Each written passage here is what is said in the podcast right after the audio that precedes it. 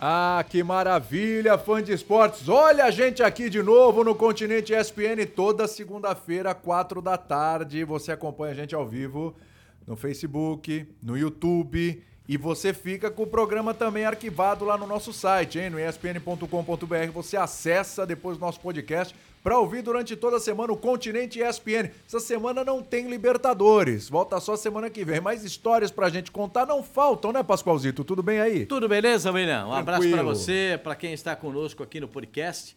É, a Libertadores chama atenção sempre, né? É. Não é apenas a condição momentânea de uma partida ou uma situação, uma classificação, né? Porque, por exemplo, no grupo do Palmeiras, todo mundo tem três pontos. Tá todo mundo igual. Tá ali. todo mundo igual. No grupo do Atlético Mineiro, hum... o Atlético vai ter que buscar. Vai ter que buscar. Você vai soltar o seu mugido já pro Atlético? É, Mineiro? não, é que apenas a, a, é que o Atlético vai completar esse ano 10 anos da conquista da Libertadores. A gente vai bater papo sobre isso hoje aqui, hein? É. é. E eu confesso para você que vendo o time do Atlético e as perspectivas do Atlético no grupo, eu tava botando muita fé no Atlético e tô botando fé ainda. Porque é aquele modo eu acredito, né? Ah, é. aquele de 2013. Então, já eu teve acredito isso. ali em 2013 e funcionou, rapaz. Só que dessa vez não tem o Vitor no gol, né? Porque lá tinha o Vitor no gol e o Vitor fez toda a diferença. Mas você não confia no Everson, não?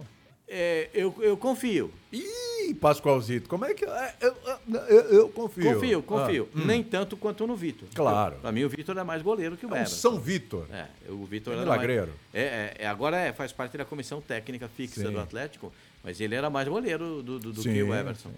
Porque eu, eu Aquele time era mais time que hoje também, né? Eu sempre classifico assim: existe goleiro, bom goleiro, é. e existe o craque do gol. É.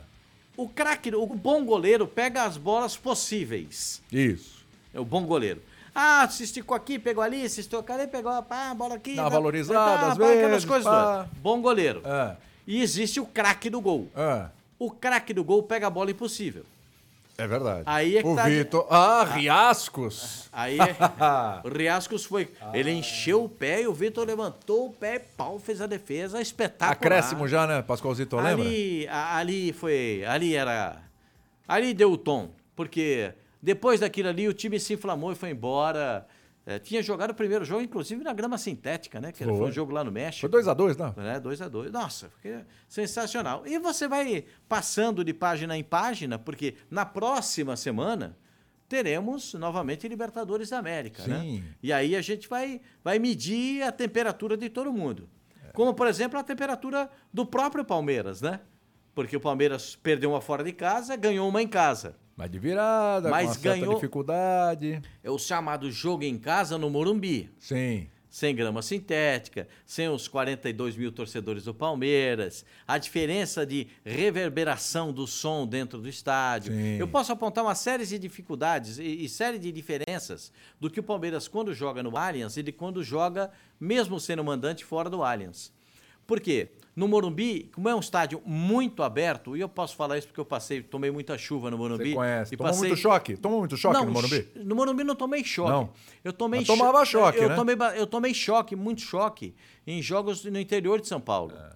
Eu tomei muito choque. Choque, porque você pega o microfone, pá, dá aquele choquezinho. Mas a coisinha normal não é um baita choque, é um choque. É, alguns durante o jogo, né? Vários choquezinhos ali. Não, e também durante a partida, você vê uns gols, é. umas coisas diferentes, você, você se choca. Mas o, o, você, como o Morumbi é um estádio amplo, eh, tem o vento, Venta demais no Morumbi. Venta pra, bastante. Pra quem não sabe. E aquele gol de fundo lá, o gol das piscinas do São Paulo, é. aquilo bate um vento com uma lindeza. Forte, né? Não, passei muito frio já Também ali, meu passei senhor. a friaca no Morumbi já, eu já rapaz. Passei muito, já passei muito frio naquele gol do fundo ali. Onde, onde eu mais passei frio, o estado do Corinthians também, na Zona Leste, é frio ali. Ali também é frio. Por incrível que pareça, é frio. Mas onde não eu era pra ser. Não era pra ser. Onde eu mais passei frio foi no Canindé. Ah, não. Canindé, olha, amigo, ali eu gelei. Ali, eu, ali Ó, mais vou, do que no Morumbi eu até. Vou, eu vou dizer um negócio pra você. O maior frio que eu passei no estádio de futebol foi na abertura da Copa do Mundo da África do Sul. É. No, no, no Ellis Park. Porque lá à noite o bicho pega, né? Ellis Park. A, te, a temperatura é, no termômetro é. era menos 3. É. Mas a sensação térmica É. era que você não conseguia pensar e falar. Porque dava um gapzinho de diferença. Teu pensamento de... congelava antes é, de virar. É, é... antes de você falar, o pensamento tinha congelado, cê, não cê, chegava. Se eu falar isso, você acredita? Acredito. Teve, teve, um companheiro nosso já falecido, que eu tenho uma estima enorme é. por ele, um carinho. Assim, a gente tinha uma amizade legal, o Deva Pascovitch. Oh, maravilhoso. Que era um cara espetacular, maravilhoso, um cara... Um, nossa, eu falar do Deva, eu vou, eu vou, vou me emocionar. O Deva era espetacular. O Deva fez o jogo enrolado em dois cobertores. Meu Deus.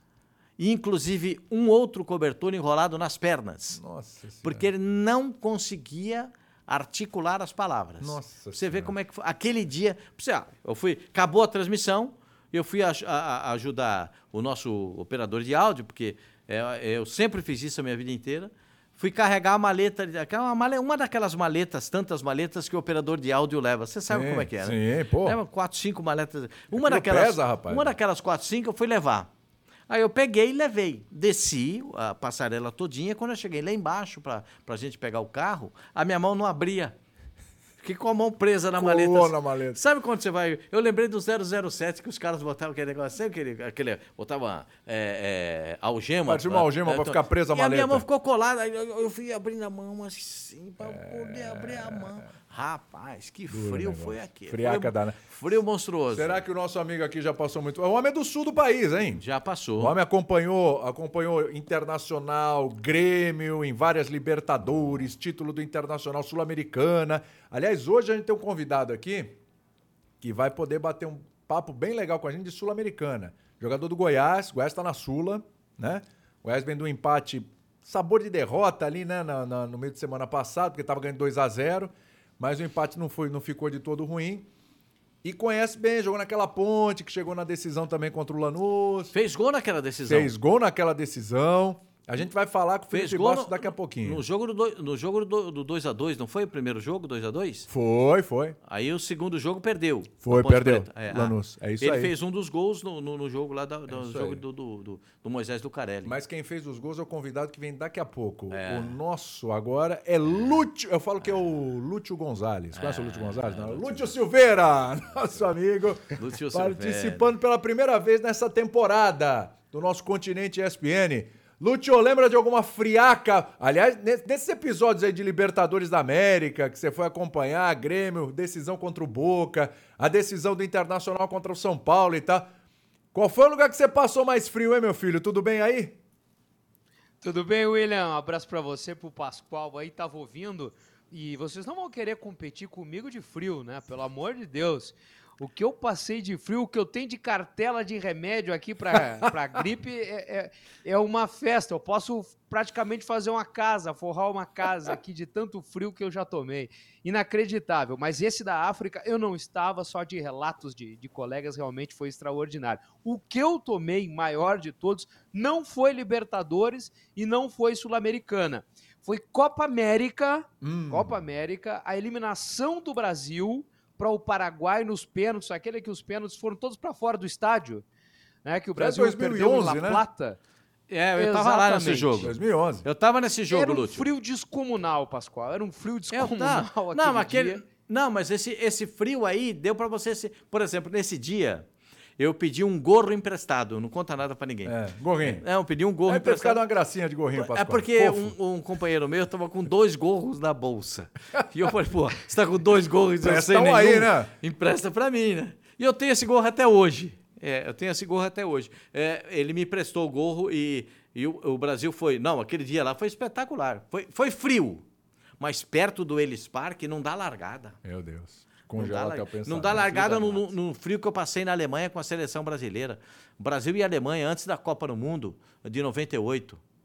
Jesus, o que, que foi? Empate 1 a 1 foi aquele jogo. O que, que foi aquilo? Aliás, o pessoal tá caprichando aqui no ar-condicionado. Tô começando a sentir que. É, não sei se vocês repararam, mas. Eu, é, a gente tá de casaco não, aqui. Eu e o William, a temperatura não é, não é tão fria assim, mas eu e o William já botamos aqui uma jaqueta que é pra garantir. Sabe como é que é? Ah, é melhor a, gente, a gente tem um, um, uma técnica aí, um segredo para amenizar o frio, que é o mate, né? O gaúcho anda ah, sempre na companhia é do seu chimarrão ali que ajuda muito. Não resolve. Por exemplo, lá em La Plata não resolveu. O frio ele, ele tava de um jeito que eu tomei acho que umas cinco térmicas de, de, de chimarrão ou de mate e não adiantava. Mas normal, aqui muito normal, nas noites copeiras de Porto Alegre, e não foram poucas nos 13 anos que, que tive à beira do campo, atrás do gol, muito, mais muito frio aqui, mas também muito jogo quente, muito jogo legal, como é. você lembrava aí, William, essa final de Libertadores do Grêmio na Bomboneira, é, é, é histórica, é claro que é, é de também lembrança triste para o torcedor do Grêmio, evidente, né? Sim. né? Porque acabou perdendo as duas, 5 a 0 no global mas foi um, um, evento né, extraordinário. O Grêmio saía do calvário da segunda divisão brasileira, já caía numa final de Libertadores com Super Boca de Riquelme, Palermo e Palácio. Antes disso, teve o Inter numa conquista absolutamente fantástica, histórica contra o São Paulo. Você imagina o que é viver tanto tempo, né? O Grêmio ganhou 83, ganhou 95 e, e, o Inter não tinha vencido nenhuma. Então tinha aquele negócio preso na garganta de ser campeão da América. Quando ganhou naquela noite fria também de Porto Alegre, do São Paulo, de Rogério Ceni no gol, parecia que a temperatura tinha saído do, sei lá, abaixo de 10, que estava tranquilamente aquela noite, para os 50 graus. Tamanha foi a festa do torcedor colorado. É, ferveu, viu, meu amigo? Aliás, a gente falando aqui de jogos épicos, né, marcantes, Aquela campanha do Atlético Mineiro em 2013 foi realmente épica, foi incrível, foi. porque foi uma campanha de muitas viradas, vários jogos. Foi uma campanha do Atlético que começou maravilhoso. Tinha o Ronaldinho, tinha Tardelli, tinha um, era um time sensacional. Hever, é, o, o, Bernard, alegria nas pernas. Era uma campanha, o Vitor no gol, enfim. Era um time, o Jô, era um time sensacional, sensacional. E fez uma primeira fase épica incrível. Ronaldinho deitando. Tem um gol do Ronaldinho contra o Arsenal de Sarandi, no, no Independência, que é uma pintura, uma coisa maravilhosa. Até as oitavas, pega o São Paulo. Já tinha enfrentado o São Paulo na fase de grupos, né? Pega o São Paulo nas oitavas, ganha os dois jogos, né? Ganha no Morumbi, ganha fora também, né? E ganha em casa. E a partir das quartas é um, por favor, me acuda. Porque era perder fora de dois gols. De, é, empatou com. com, com é, oh, meu Deus do céu, fugi aqui do Riascos. Empate fora de casa, 2 a 2 foi conseguido do jeito que conseguiu a classificação, com empate em casa, só que tinha a questão dos gols. Fez mais gols em casa do que, do que fora de casa do que em casa e passou. E depois a semifinal e a final foram duas derrotas de 2 a 0 fora para reverter em casa. Foi um negócio espetacular. A gente está falando isso porque você começou falando do Atlético, né? Situação complicada no, no grupo, justamente com 10 anos aí da conquista. E tem torcedor do Atlético lembrando e comemorando os 10 anos dessa conquista, inclusive um deles participou aqui com a gente, gravou um vídeo, aliás, um áudio também para quem está ouvindo, né? Para quem está vendo agora no ao vivo, vai ver o vídeo. Para quem vai ficar aí no podcast é, no nosso site, vai ouvir. Torcedor do Atlético Mineiro, o Walter Saldanha lembrando dessa conquista histórica. Vamos lá sempre me influenciaram muito a acompanhar o Galo, a torcer pelo Galo, aí no estádio. É, meu pai assiste todos os jogos, quando agora que ele está mais velho, ele não consegue assistir no estádio sempre, ele assiste em casa, corneta bastante, xinga bastante. Então eu fui pego com essa paixão desde cedo e lá para os meus 13 anos, em 2012, é quando eu estava mais apaixonado pelo Galo pela primeira vez estava conhecendo o Clube Atlético Mineiro e o Galo entrou numa campanha muito doida de 2012, quase ser campeão brasileiro, e a gente chega em 2013 com aquele timaço, com Ronaldinho, Tardelli, Jô, Bernard, todo mundo no time. E o jogo mais marcante para mim é, em 2013 foi exatamente o jogo contra o Tijuana, quando o Vitor pega aquele pênalti batido pelo Riascos, inacreditável, é, que a gente não esperava que ia conseguir defender até depois do Riascos é, bater aquela bola, a gente já aceitava que ela ia entrar, porque era impossível pegar aquele pênalti, o Vitor pega com o pé esquerdo. E esse foi um dos últimos jogos que eu assisti com meu pai e com meu irmão, né? Tipo, eu não consegui assistir a final junto com eles, por exemplo, a semifinal junto com eles. É, eu tava viajando, eles também estavam viajando, nenhum de nós três estava em BH. É, e aí acabou que eu assisti é, o jogo longe deles e um dos últimos jogos que a gente assistiu junto foi o das quartas de final contra o Tijuana e a gente estava assistindo junto no nosso sítio e eu lembro que de um lado meu pai falava que já tinha acabado, que não tinha chance, meu irmão falou meu irmão quieto, né, na verdade não falou nada, eu falei não, vai pegar, tem que pegar de algum jeito e tal E quando sai o gol, a gente comemora muito, cai no chão, se emociona, chora e abraça. E eu gosto de lembrar que essa foi a, a final do Galo, porque foi o jogo que eu consegui assistir com meu pai e com meu irmão e foi muito emocionante. E fazem 10 anos e espero que o Galo faça mais uma campanha histórica agora, nessa má fase que começou, consiga virar o jogo. Vai para cima, Galo. É, Walter, é, não, não é sensacional. Não tem né? quem não, não, quem estava no estádio aquele dia não tem quem é, não se emocionasse, né? Porque, na verdade, aquela defesa do Vitor, aquilo foi um gol, né? Foi. Aquilo não foi uma defesa, aquilo foi um gol. É para ser comemorado como um gol. Acho que a torcida do Atlético comemora aquilo. A, a, aquele é o dia do São Vitor. Exatamente. É, é, ah, foi ali que ele foi santificado. Né? É, o dia do, do São Vitor, porque pegar aquela bola é impressionante o reflexo dele de levantar a perna e, a, e defender aquela bola. Porque aquele pênalti lá o Riascos pegou, mas ele ia. O Riascos já tinha jogado no Brasil. Já, já. É, ele já tinha jogado no Brasil. E, e, e ele. Entende, os caras deixaram, pediram para ele bater, porque entendendo que ele já conhecia um pouco desse cenário de, de, de Libertadores e no Brasil e tal, para ele dar uma solução no caso. Aquele dia foi um, eu acho, e... a, a, aquele dia foi um, um, marco, Lúcio. Aquele dia eu acho que marcou a, definitivamente a trajetória para ser campeão da Libertadores. É, e duvido. A sensação que, que ficou, pessoal, é que tava todo todo mundo vibrou, evidentemente com exceção do torcedor cruzeirense, né? E não tem como.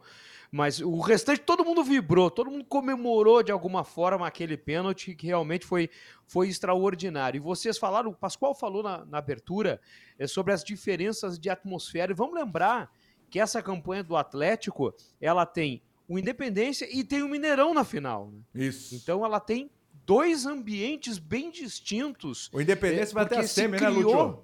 Até a semi contra é, o News Old Boys, né? Um caldeirão, no Mineirão.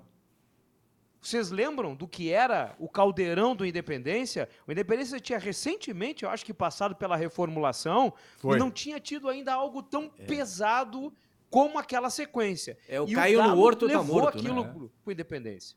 É, é e aí depois, claro...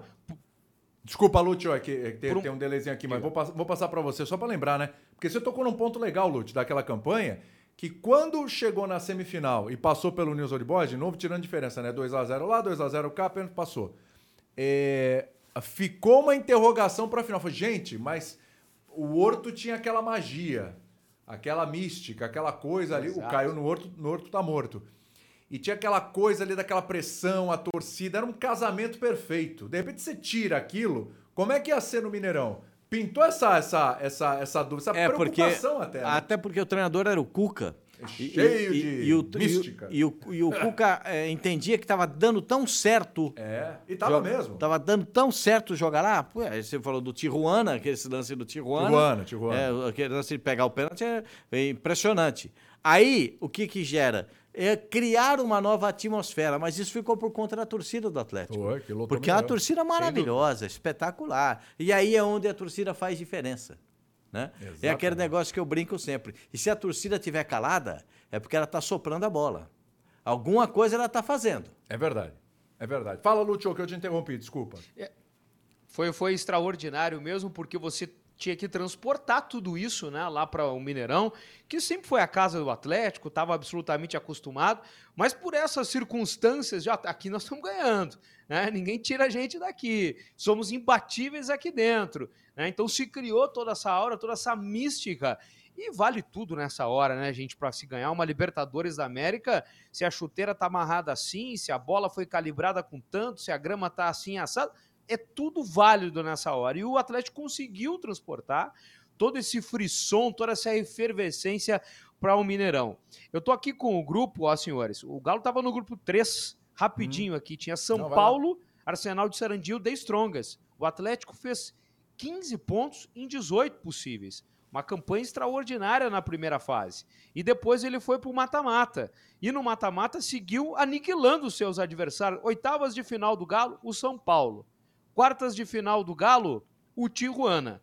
A semifinal do Galo News e depois a grande final contra o Olímpia. Passou o carro em todo mundo aí. É verdade. É, agora tem um personagem fantástico dessa campanha do Galo, é o Ronaldinho Gaúcho. É, o Ronaldinho é, vinha do Flamengo, E aí a história é que ah, o Ronaldinho saindo do Flamengo e tal, não vai querer mais jogar bola nem nada. Eu não sei se vocês lembram a cobertura, a chegada do Ronaldinho no Atlético Mineiro. Não teve uma chegada em si. Algumas emissoras fizeram imagens assim, aéreas. Não, não tinha drone na época. Não tinha drone na época, né? Era helicóptero mesmo. Tá? E eu, eu lembro como se fosse hoje. O pessoal pergunta, peraí, o Ronaldinho tá treinando lá no Galo? O, o, é o Ronaldinho ali com o pessoal do Galo, porque tinha informação que o Ronaldinho tinha uma conversa lá, o Calil ia conversar com ele e tal, etc. E isso foi em 2012 ainda, né? O título é 2013, isso acontece em 2012. E o Ronaldinho, aquela imagem do Ronaldinho, mas será? Será que vai dar liga? Será que vai dar certo? A gente saiu do Flamengo e tal. Pô, Ronaldinho no Atlético Mineiro, ninguém podia imaginar isso. Imaginava no Flamengo como foi, ou no Grêmio e tal. E de repente o Ronaldinho aparece no Galo. Ele naquela primeira fase, ele é fundamental. Fase de grupos. Fundamental. Ronaldinho só faltou fazer chover. E foi muito bem no confronto com o São Paulo. Depois, a impressão que dá é que outros personagens tomaram a frente, como o próprio Vitor com a defesa, é, Cuca como treinador e, e toda a, a, a, a, parte mística do Cuca, as crenças do Cuca, o, o, que o Cuca fez com o time e tal, etc. Aparece o Luão, menino maluquinho, enfim, tá, dá uma a torcida. De, a torcida, sem dúvida, Lúcio. É, Aí fica a impressão que foi um Ronaldinho até as oitavas e dali para frente ele não foi mais protagonista. É só uma impressão que o tempo cuidou de deixar? Ou vocês lembram do Ronaldinho sendo fundamental ali nas, nos outros seis jogos? Vai, quartas, semis e final, porque naquela época, o, bom lembrar, a final era em dois jogos. O, né? o, o Ronaldinho é tão genial, tão genial, que ele, no mínimo, em campo, atraía dois para marcar. Certeza, certeza. Então, isso já faz diferença no jogo de futebol. Então, a genialidade dele é, é capaz de superar é, e, e, demonstrar espaços para os seus companheiros dentro de campo.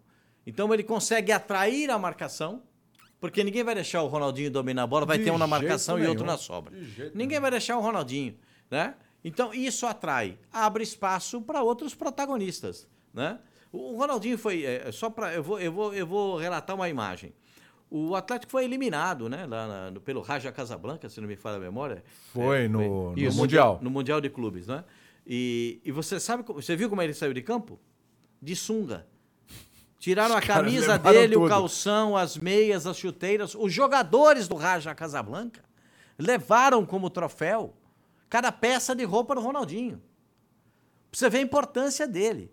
Você vê o que ele atraía de atenção. E os caras jogaram contra ele. Veja como é que era o nível uh, de, de, de, percepção dele dentro de campo, né? Então eu acho que isso já vale tudo para dizer. Ah, mas ele na final da Libertadores não foi o Ronaldinho, mas ele foi o Ronaldinho. Porque só de estar em campo, ele já dava a demonstração ao adversário. Se a gente não cuidar, ele faz o gol.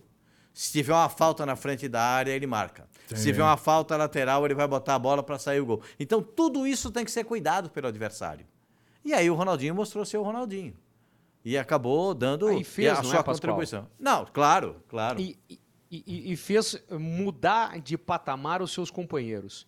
Né? Quando ele começa a cartear, pifar, assistir, o termo que você quiser usar aí, o, o Tardelli, o Jô, a turma toda, ele, ele deixa, ele sai, ele dá um passo para o costado, né? Talvez ele saia realmente dessa luz, desse protagonismo e começa a servir os companheiros. E aí não tem jeito, né? É, toda a magia que tinha o Ronaldinho para jogar, é, ela se materializa também nos seus colegas, também nos seus companheiros, que sobem exponencialmente ali de, de produção. Então é muito isso. Ele sai um pouquinho, talvez, né, da, da ponta lá da pirâmide, vai um pouquinho para o lado, mas leva todo mundo junto com ele. E não tem quem não tivesse crescido naquela reta final de Libertadores. Foi todo mundo no mesmo embalo do Ronaldinho. Mas ele foi o cara, o, o Pascoalzinho? Ele foi. Ou ele foi, foi o Vitor? Ah, o Vitor porque foi emblemática aquela defesa do pênalti. Aquilo foi emblemático. O Vitor teve grande participação na Libertadores porque... Se ele não pega aquele pênalti, não, não, meu o, Deus do céu. Ali é o seguinte, o, o gol tem 7,32 por 2,44. No pênalti, o goleiro é o menos favorecido da história. Sim. Né? Até porque ele tem que ficar, no mínimo, com o pé em cima da linha. Né? Essa é a chamada lei Rogério Ceni, né? Porque o Rogério. É verdade. O Rogério andava, hein? O, o Rogério Ceni. Se Deus, o árbitro saia deixasse quase ele na marca do pênalti. Ele abraçava o marcador, o batedor. o Rogério Ceni, o que ele andava para frente no pênalti, ele abraçava o batedor do pênalti. Então essa foi, foi criada a lei para impedir que o goleiro andasse. Mas não era só ele, não. Tinha muitos outros que Sim, andavam também. lógico, lógico. Né? É que o Rogério é uns passinhos a mais, né? O, o Rogério andava, o Rogério dava muito passo para frente. Então o, a lei era um pé em cima da linha. Agora é, o, o goleiro está mais engessado do que antes. Eu acho errado. Eu acho que o goleiro tem que estar com o pé em cima da linha. Ponto. Então não tem nenhuma perspectiva de defesa.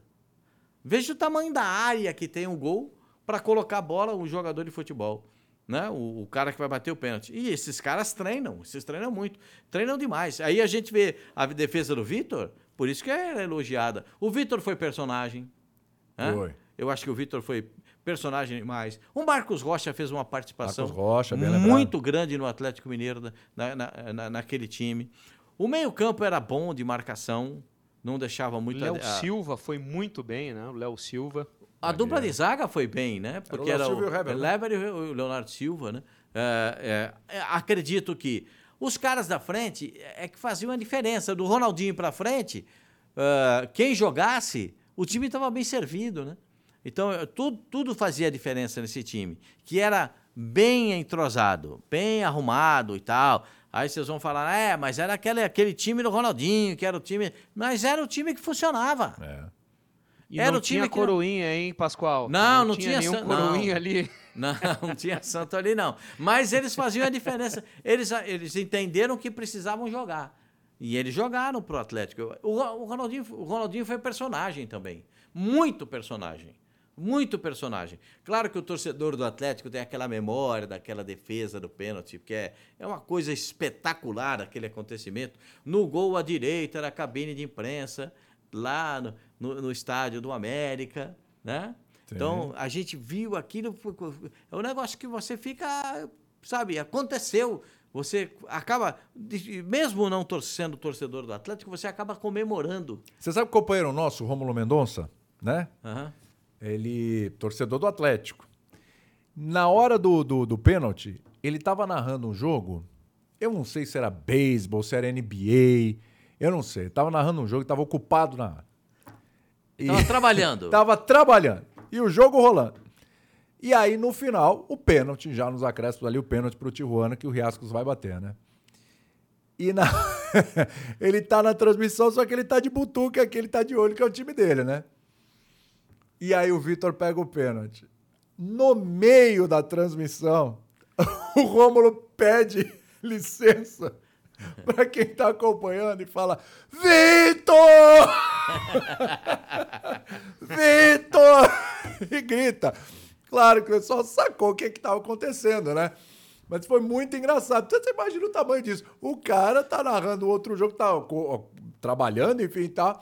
E o cara pede licença. É, é bom para a gente explicar para quem está nos assistindo, né? para quem está nos ouvindo, é que quando você vai fazer uma transmissão e você está no que a gente chama na, na, na, na célula do off-tube, é, a- são, são vários aparelhos de TV que você tem e em cima da tela, você tem a tela e em cima da tela você tem uma, uma, uma tarja com, outro, com, com, todos, o- com todos os eventos que estão acontecendo.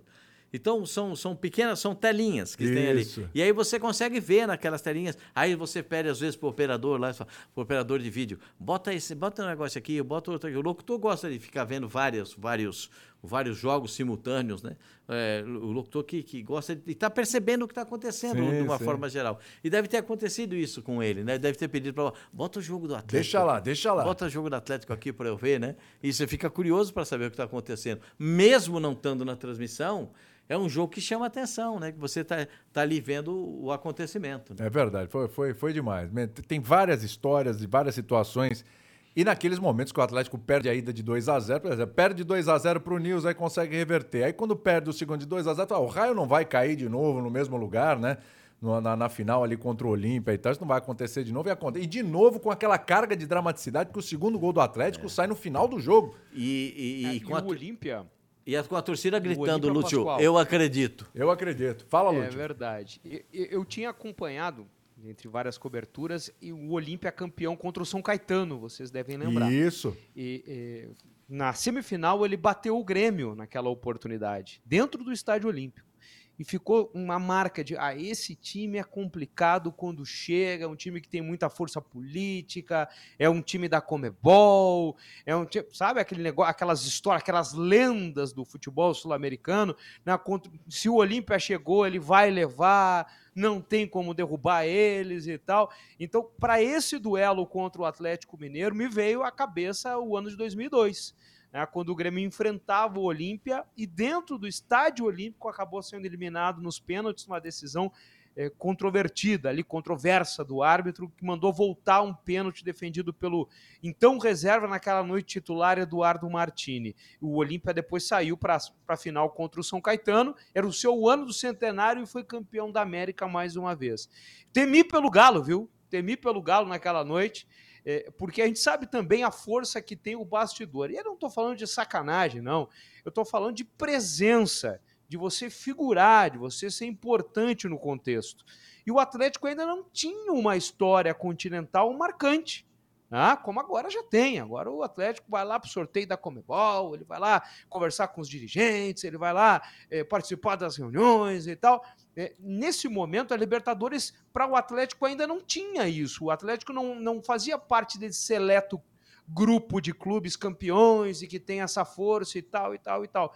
Ali ele passou a ter. Então é, é um divisor de águas, e, efetivamente, na vida de um clube grande, pesado como o Galo, estar, né, pertencer e, e numa hora de, de um aperto, numa hora de uma decisão, se você tem que trocar sede de um estádio, se você tem que dizer, ó, esse árbitro aí não tá legal. Né? Esse árbitro aí andou errando na fase de grupos, quem sabe vão tirar ele do sorteio agora. Eu não estou falando de favorecimento de novo, gente, por favor, mas é o poder político, a força que tem que ter um emblema, uma camisa nessa hora. E o Atlético enfrentava um adversário muito pesado nesse aspecto. É, até para o pessoal que está participando do chat aí, mandar pergunta para gente, participar, dar opinião também. É, vamos pensar aqui, ó. Daqui a pouco Felipe Bastos conosco, hein? Jogador do Goiás, bater um papo sobre Sul-Americana tem experiência na competição. E Libertadores e também. Libertadores que tem aquele tem uma jogo... Libertadores histórica ai, que eles ai, ai, ai, Exatamente. Histórica. Exatamente. Tá pensando aqui? Título do Flamengo contra o River Plate, aquele 2 a 1 memorável. No Peru. No Peru. Aquela final memorável. Era para ser no Chile, foi. mas teve Isso. uma convulsão social no Chile. Mudou. Foi parar em Lima aquela decisão. Título do Palmeiras contra o Flamengo na decisão, né? É, também jogo épico lá em Montevideo.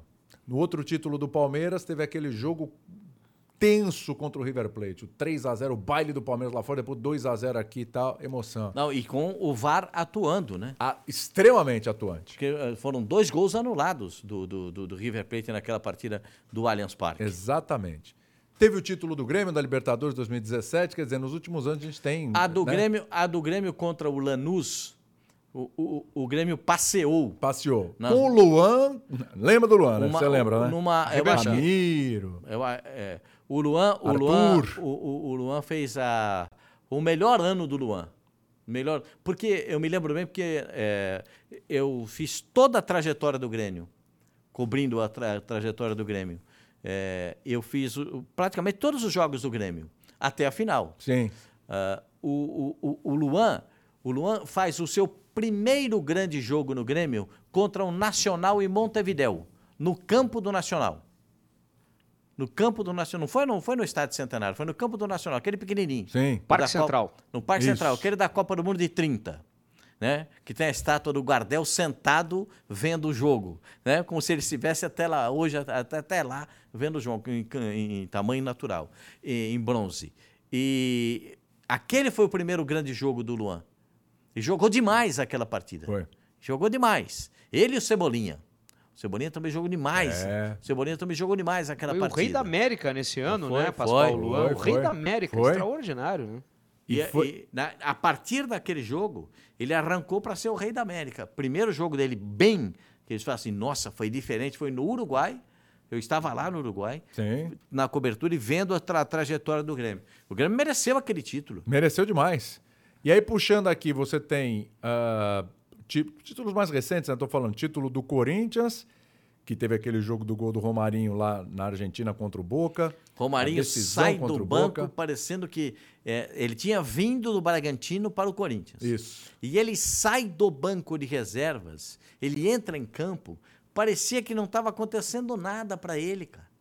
Você lembra desse jogo? Entrou com uma leveza como se estivesse jogando na rua com a molecada. A primeira bola que ele pega. Caixa. Bota por cima do goleiro, faz um golaço. Exatamente. E, e aí, aí no, um... no, segundo jogo tem um lance da mordida do shake na mão do zagueiro. Tem, tem, tem para intimidar. Foi 2 a 0 ali pro Corinthians. Primeiro Caruso, isso aí. título da Libertadores do Corinthians. Aí você tem aquela fase de grupos dramática que o Murici assume o Santos, ali o Santos não podia perder os dois últimos jogos e tal, e vem o título. Por que, que eu estou puxando tudo isso e lembrando desses momentos? Para perguntar para vocês, até quem está no chat também, é o seguinte: o título do Galo foi o mais emocionante, o que mais mexeu com o coração do torcedor? Porque os outros tiveram alguns. O do Galo parece que foi aquela coisa assim, uma primeira fase brilhante, linda, de encher os olhos e depois foi um drama da quarta semi e final. Foram seis jogos absolutamente dramáticos. Dramáticos pela composição do resultado, pelo pênalti na última hora, pelo gol que saiu no último minuto. Enfim, foi o mais emocionante. O, o Pascoalzinho tá pensando aqui, Lúcio. O que, que você acha? Tô pensando mesmo. Dos é que eu acompanhei, né? eu vou ter que voltar um pouquinho mais, o do Inter. Sim. Pelo ineditismo da conquista, pelo peso de ter o arquirrival com duas conquistas já Tá. Né, pelo timaço que tinha, com a presença de Fernandão, Sobes, Tinga, Bolívar, aquela turma toda é, campeã da América. É, eu fico com o título do Internacional porque esse eu vivi mais intensamente. Né? Eu participei de várias coberturas, inclusive da final em São Paulo, no Morumbi. Era uma super final para o Internacional contra um adversário que sabia tudo de Libertadores da América, né? Sabia tudo todos os caminhos para se ganhar uma Libertadores da América, o São Paulo sabia. Vinha de uma conquista recente, inclusive. Buscava mais um bicampeonato. Ele era o campeão de 2005, afinal de contas. E campeão do mundo também, né? De 2005.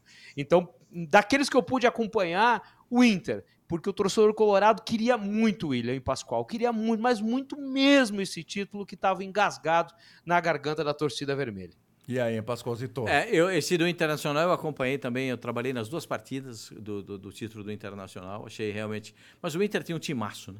Baita, tinha. Um timaço, timaço. Espetacular. É, a, a, do Corinthians contra o Vasco, eu acho que essa aí fica na memória, porque... É, que nós vamos falar dela já já. É, convidado já está aí. Convidado quando, já está no ponto. Quando o, quando o Alessandro perde a bola é. no meio campo... Ixi e sai a arrancada do contra-ataque do Vasco Maria. da Gama e a bola cai no pé de quem caiu. Hum. No cara que decidia jogo. É caixa, né? Aí já quando, era. quando a bola cai no pé do Diego Souza, todo mundo alimentou aquela esperança. Agora ele vai, ele vai fazer o gol. E ele trouxe a bola para o lado. É, ele trouxe para o lado. Quando ele trouxe para o lado para bater, o Cássio vai no limite dele e com a ponta da luva acaba deslocando, botando aquela bola para fora. Né? E a gente tá um personagem que participou daquele jogo.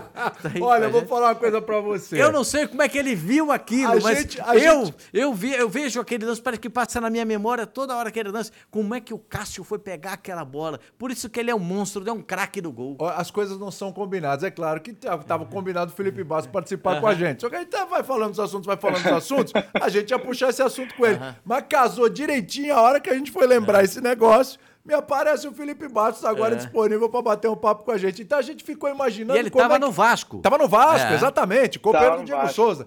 A gente estava descrevendo aqui, Felipe, como é que era, como é que foi esse momento? Quando o Alessandro perde a bola, ela sobra nos pés do Diego Souza e aquele momento. Como é que foi para vocês que estavam ali, você com a camisa do Vasco, falou, agora vamos para a semifinal e acabou esse negócio. Como é que foi, hein, garoto? Tudo bem contigo? Obrigado por participar com a gente aqui do Continente ESPN. Obrigado a vocês pelo convite. Boa tarde aí para vocês. É, foi um silêncio ensurdecedor. é, aquele dia, aquele dia o Pacaembu tava especial, assim. A torcida do Corinthians, como eu, eu joguei no Corinthians e eu sei, a torcida do Corinthians estava especial aquele dia. Ela tava cantando o tempo inteiro, ela não parava de cantar, né? No aquecimento a gente não se escutava, assim, né? A gente conversava um do lado do outro e não, não se escutava. No jogo, então, eles apoiaram o tempo inteiro. E naquele momento que o Alessandro chuta a bola, a bola, o Diego bota a perna e ele sai na arrancada, é, foi um silêncio ensurdecedor. Assim, foi um silêncio, um silêncio. O, o estádio ficou em silêncio. Aí o Diego vai. Aí um outro dia eu vi uma entrevista do Alexandre e eu concordo muito isso com ele. Porque se é o qualquer outro jogador que faz o que o Diego fez, é, é o normal, né? Dá o tapa ali, o Cássio faz a defesa. Mas era o Diego Souza, era o nosso, era o nosso craque, era o cara que decidia jogos, era o cara que era o cara que era o craque do, do, do, do, do Brasileirão anterior, né? Em 2011. É, foi o cara que, que levou a gente até ali com a atuação que ele teve contra o Lanús no primeiro jogo. Ele fez um bolaço. Então, credenciou a gente a disputar a quarta de final contra o Corinthians. Então, a gente, eu estava atrás do gol, se vocês percebem no lance, eu tô atrás no já tô aquecendo, né? Eu tô atrás do gol, esperando para eu já meio que pulo a placa para abraçar ele, que eu sabia que ele ia fazer o gol. Mas é um lance também que marca a história do Cássio no Corinthians. Para mim, é um grande amigo que eu tenho no futebol. E para mim fez uma belíssima defesa, mas o Diego ele poderia ter cavado, poderia ter driblado, mas no momento ele achou que ele tinha que ter chapado ali no canto. E com certeza foi um momento que eu nunca mais vou esquecer. É, é, vira e mexe, as pessoas me perguntam. É, vai passar anos. Se me pergunta, imagina pro Diego, né, cara? Eu, mesmo já eu perguntei pro Diego acho que umas duas vezes, viu? Já entrevistei ele umas duas no vezes final, toda hora, Diego. No final do ano. No, no, final do ano eu tava com ele e vira e mexe essa, essa, essa resenha. Volta, pô, Diego, se você fizesse aquele gol, hein? Nossa, a gente tinha uma Libertadores e um Mundial ele. Não, a gente ia ganhar. Eu falei, ah, mas os caras ganharam, a gente. Claro, pô. Era... O time do Vasco era bom pra caramba. O, não, o aquela. O time eu, do Vasco era bom, rapaz. Dava pra encarar aquele Chelsea lá. O Corinthians foi campeão da Libertadores e depois foi campeão do mundo. Mas o, o, esse jogo contra o Vasco da Gama foi, foi o jogo que determinou é, a todos, trajetória. Foi. Todos dizem que é, é, que ali foi a, a, final, né? Porque também depois teve o Santos, né? Teve o Santos e o Boca que o Corinthians pegou, né? Mas ali foi realmente porque era o, o, atual campeão da Copa do Brasil e o atual campeão brasileiro, né? Naquele, naquele jogo ali, né? Então eram os dois melhores times do Brasil, né? E o Santos era o campeão da, atual campeão da Libertadores, né? Era o campeão de 2011. É, e, então eram os três melhores times brasileiros ali, né? Exatamente, era o campeão da Copa do Brasil, campeão da Libertadores, campeão brasileiro. Ali era todos, uma pedreira todos, danada. Todos ali. É, e, e, e, o Cássio, é o ano que o Cássio entra no gol do Corinthians. É. Porque o Júlio César vinha jogando e o Júlio César, no jogo contra a Ponte Preta no Pacaembu, acaba tomando um gol muito estranho. Ele já não vinha bem, né? Ali foi, ali foi a gota d'água. Quando né? sai aquele gol da Ponte Preta e o Tite muda o goleiro, Isso. um goleiro que veio da Holanda e um goleiro que chega para o Corinthians, não era para ser titular, era para disputar a posição, e o, o, o, Tite opta pelo Cássio. É. Contra o Emelec. É. E a partir daí vem, vem a arrancada, vem arrancada do Corinthians. Então, é, é tudo, é, é, tudo encaixado, né? É tudo, tudo, tudo muito. É, é, é, é uma, é, parece que, que, é uma norma no futebol, né? As coisas vão se encaixando, é como se fosse uma engrenagem, as coisas vão se, se fechando e a coisa funcionou perfeitamente para o Corinthians ser campeão da, da Libertadores. Mas. depois o Romarinho. Depois o Romarinho jogou um jogo. Romarinho.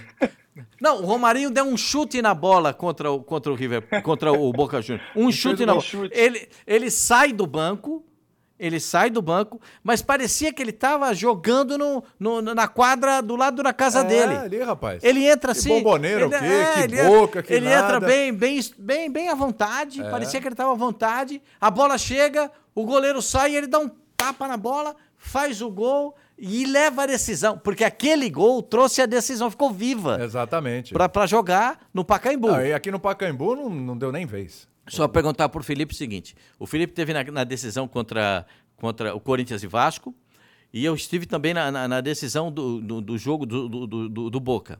É, no jogo do Corinthians com o Vasco, a atmosfera era tão densa tão densa, a atmosfera era tão densa. Sabe quando você entra no lugar, você vê a atmosfera densa? Sim, Se sim. você tivesse uma faca, você cortava um pouco da densidade, da tensão, da, porque era a tensão é, que vinha da arquibancada. É. E, e, e depois da final, era a mesma tensão. porque era o sonho do Corinthians ser campeão da Libertadores. Não sei se o Felipe percebeu isso, né? Porque era, era um negócio Não, tenso. com certeza. No aquecimento, no aquecimento a gente percebeu aquilo. No aquecimento a gente viu que seria uma partida totalmente diferente de todas as, aquelas que a gente tinha disputado até ali. Né?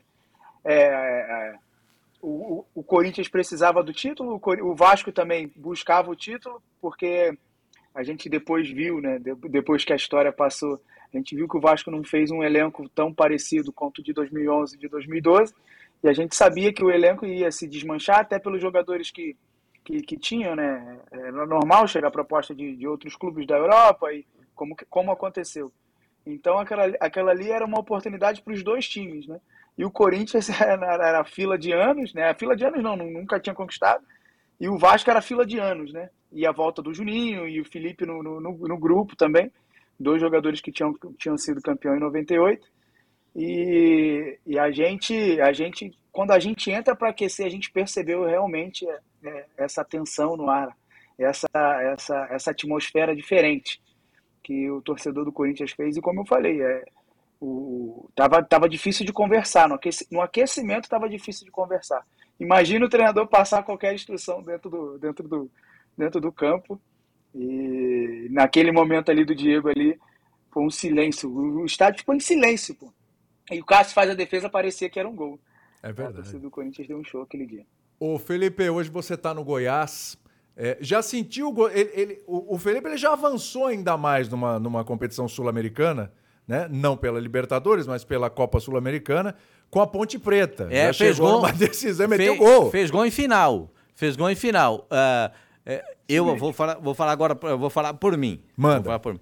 Por mim, a Ponte Preta ia ser campeã. Eu, sa... eu, eu tinha também. certeza que a Ponte Preta ia ser campeã naquele Eu também. Tinha mas certeza. Foi, mas foi duro ali, né, Felipe? Daqui a pouco a gente vai falar um pouquinho do Goiás, agora a situação também tá na Sul-Americana. Também já chegou numa final do Sul-Americano o Goiás também, eliminando o Palmeiras na, é. na, na, semifinal. Baita feito também do Goiás.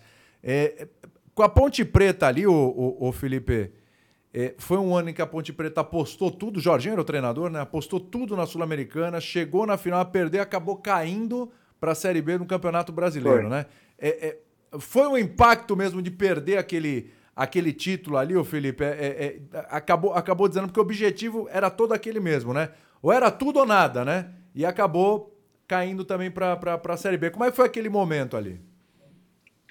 Então, eu, eu, chego na Ponte, eu saio do Vasco, né, em 2013, Sim. eu chego na Ponte Preta e a gente tinha na virada do turno, eu chego bem na virada do turno, a gente tinha 11 pontos, eu acho. E aí o Jorginho chega junto também.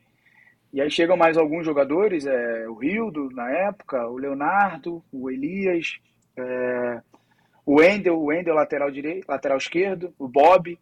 Aí a gente monta um, um time, é, a gente não tinha, a Ponte Preta não tinha tantas opções, né? Mas a gente sabia que a gente poderia fazer um, um, a retomada da Ponte Preta, como a gente fez, mas a gente não conseguiu levar a ponte, que a gente fez acho que 42 pontos e o, o cara, o clube que ficou ali, na, ali em cima da gente ficou com 43, então a gente fez um grande segundo turno, mas é que o primeiro, o primeiro turno, turno foi muito ruim, né? A gente. É, foi muito ruim.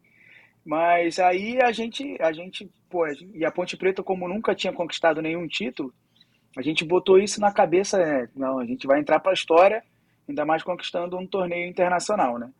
E aí o Jorginho também, pela experiência que ele tem, que ele tem como jogador e como treinador, é, botou isso na nossa cabeça e isso e a gente foi indo, né, cara? A gente primeiro a, a ponte passa primeiro pelo Criciúma, né? A trajetória da ponte passa pelo Criciúma e depois a gente pega o Deportivo Pasto, que foi um jogo é, é, dentro de casa que a gente ganha num gol, o gol que eu faço, que todo mundo fala, no finalzinho do jogo que a gente ganha, tá 1 a 0 aí no final do jogo eu faço um gol de falta, aos 93, e foi o gol que classificou a gente, porque se você perguntar para qualquer jogador que estava naquela, naquele jogo contra o Deportivo Pasto, na Colômbia, a viagem, é, o avião que de, desceu e é, arremeteu, voltou, a gente não conseguia chegar no estádio.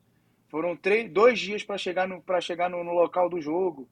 E a gente fez uma trajetória muito boa, né? Depois a gente pega o São Paulo, o Vélez, que era um grande time também, né? conhecido, e a gente passa pelo Vélez lá na Argentina com, com 2 a 0 gol do Bob, um golaço que ele dá um chapéu no goleiro. E depois a gente pega o São Paulo São Paulo com Luiz Fabiano, é, Kaká, não, Kaká não. Luiz Fabiano, Ganso, é, Maicon, é, Souza, um, era, um, era um São Paulo estrelado, né? E aí a gente no Morumbi, a gente faz um jogo espetacular que a gente ganha de 3 a 1 Cai uma chuva no Morumbi esse dia. E a gente ganha o jogo de 3 a 1 e leva o jogo para. Foi até em Mogi o seu, a semifinal, né? Porque a Ponte não tinha capacidade para. Moisés Lucarelli não tinha capacidade para atender a, o que a Comebol exigia. E a gente empata o jogo e vai para a final. E aí, chegando na final, a gente, pô, era um sonho, né? Era o sonho da ponte, era o sonho nosso, pô, conquistar um torneio internacional. E a gente, a gente faz um bom jogo, mas a gente sai com a sensação daqui que dava para a gente ser campeão. Mas a gente perde uma peça muito importante que é o Wendel, né? E é que era o Wendel era tanto que depois ele vai para o Corinthians e faz um, é campeão brasileiro campeão paulista e vai muito bem. E a gente perde ele por, por, por cartão, né? E aí, aí acabou complicando a gente, porque acabou o, o, o Jorginho tendo que mexer no nosso time, né? na estrutura tática que era. A gente não tinha tantos jogadores, né? Então, ele acabou tendo que mexer na estrutura tática e complicou a gente para a final, mas, mas é, a gente leva de, de aquela frustraçãozinha, né? De, de não ter conquistado com a Ponte Preta de ter chegado com a Ponte Preta tão longe e estar tá tão perto de conquistar um título, né? Mas é, a gente ficou com essa frustração com certeza. É, quem sabe esse ano com Goiás? O, é. Lúcio, o Lúcio já está com a gente de novo. Lúcio, tem mais cinco minutinhos aqui. A, no, a no, nossa live aqui tem mais cinco minutinhos. Quero te ouvir. Conversa aí com o Felipe Bastos. É, eu estava ouvindo o Felipe agora e o Felipe antes, né, a gente estava conversando aqui sobre atmosferas, né? E, fez muita diferença para vocês não jogar no Moisés Lucarelli a final? Claro que vocês já não tinham jogado a semi, mas eu me refiro à final porque o Lanús pode jogar na casa dele, pode jogar no La Fortaleza. Né? E a gente sabe toda a atmosfera que tem na Argentina e tal. Ok, o Lanús depois perdeu para o Grêmio Libertadores lá também, é verdade. Mas nesse duelo contra vocês, ele pode jogar em casa e vocês não. Isso pode ter feito a diferença também? Eu acho que não, porque o Pacaembu aquele dia ele estava especial também. Assim. A torcida da Ponte lotou o Pacaembu. É, é, lógico que a gente jogar no Moisés Lucarelli era, era o torcedor da Ponte está ali em Campinas, não precisa se deslocar até São Paulo, né? Mas o torcedor invadiu, o torcedor invadiu o Pacaembu, ele fez uma atmosfera muito gostosa de jogar, sabe? E a gente, eu, eu particularmente, eu fico frustrado pela bola na trave que eu chuto, eu faço o gol, né, na final, um a um, mas logo em seguida tem uma falta e eu bato uma falta na trave. Eu fico pensando naquela falta na trave, que talvez ela tivesse entrado, o, o caminho seria outro, mas é, isso é o futebol, é, são coisas que, que acontecem, mas a atmosfera foi boa também, é, a gente, a gente, a gente sentiu o calor da torcida e sentiu que a torcida da Ponte, a torcida da Ponte ela é muito inflamada, né? Então ela, ela conseguiu é, passar essa energia para dentro de campo, sim. É. O Felipe, para fechar, te liberar, que a gente está encerrando aqui também. É, e o Goiás, hein, rapaz? O Goiás também já viveu essa experiência de chegar numa decisão. É, acabou sendo derrotado pelo Independente, né? O título foi nos pênaltis, inclusive. É, e mais uma vez está na competição. O Goiás, você olha, ah, troca de treinador e tal, não sei como é que esse time vai reagir. Não é nada, não é nada. Tá com dois empates aí na Sul-Americana. O último com um gostinho ali de derrota e tal, porque tava ganhando de 2 a 0 ainda fora de casa, né? Até pra você falar como é que foi aquele jogo semana passada. Só que de repente o Goiás meteu 3 a 1 no Corinthians aí, jogou bem. É, dá para sonhar em repetir aquele feito, ô Felipe? Dá, dá para sonhar e a gente, como você mesmo disse no último jogo, ficou aquele gostinho, né? É, a gente fez 2 a 0 e a atmosfera de Sul-Americana, eu falei para os meninos que estavam do meu lado, é, um tinha 22, outro tinha 21. Falei, ó, aproveita que passa muito rápido, porque essa atmosfera que vocês estão vendo aqui, a gente vai levar para o resto da vida, porque só o futebol nos proporciona isso. Porque a gente estava 2 a 0 no jogo e a torcida não parava um minuto, parecia que o Universitário estava ganhando o jogo. E a gente, pô, a gente fica admirado, porque no Brasil, quando você está perdendo dentro de casa, o torcedor normalmente ou ele vai vaiar, ou ele vai xingar o seu, seu, seu, o seu próprio time, ou ele vai gritar olé quando você. É, a gente já viu isso aqui. E lá não. Lá não, eles estavam gritando como se eles, se eles estivessem ganhando de 2 a 0 E a gente, é, a gente sabe o que, o, que, o que aconteceu, a gente deu mole mesmo. É, foram duas jogadas, a gente estava até 87 minutos ganhando de 2 a 0 87 a gente toma o primeiro e 95 a gente toma o segundo. Pois é. E acaba que a gente cede um empate que nos levaria à liderança do grupo. A gente sabe que é um caminho difícil, mas que a gente tem totais condições de fazer, fazer a, história que o Goiás já fez dentro da competição, né? Que é chegar à final e ainda mais agora que é só um jogo, né? E acaba que nivela, né? 50-50. Se a gente chegar até a final, que é o, que é o caminho mais difícil, e a gente tem totais condições de ser campeão. E eu, eu, eu, que eu boto na cabeça deles diariamente, dos jogadores, a gente tem condição. É lógico que a gente não pode largar o brasileiro, porque é a competição que, que mantém o clube financeiramente. É. Mas o que, a gente tem que ir atrás do nosso sonho, que é, que é a Sul-Americana. Que a gente imagina botar o nome na, na, na história do clube ganhando um oh. título internacional. Seria espetacular. Felipe, obrigado demais pela tua participação. O papo é ótimo, dá para ficar um podcast que uma hora direto com o ah, Felipe. Tranquilo. Sensacional, sensacional. Um abraço para você, boa sorte aí pro Goiás. Curioso, né? Ver o Felipe Bastos, que chegou à final de Sul-Americana com a camisa da Ponte Preta, tá agora com uma camisa verde, com um G bem grande ali, né?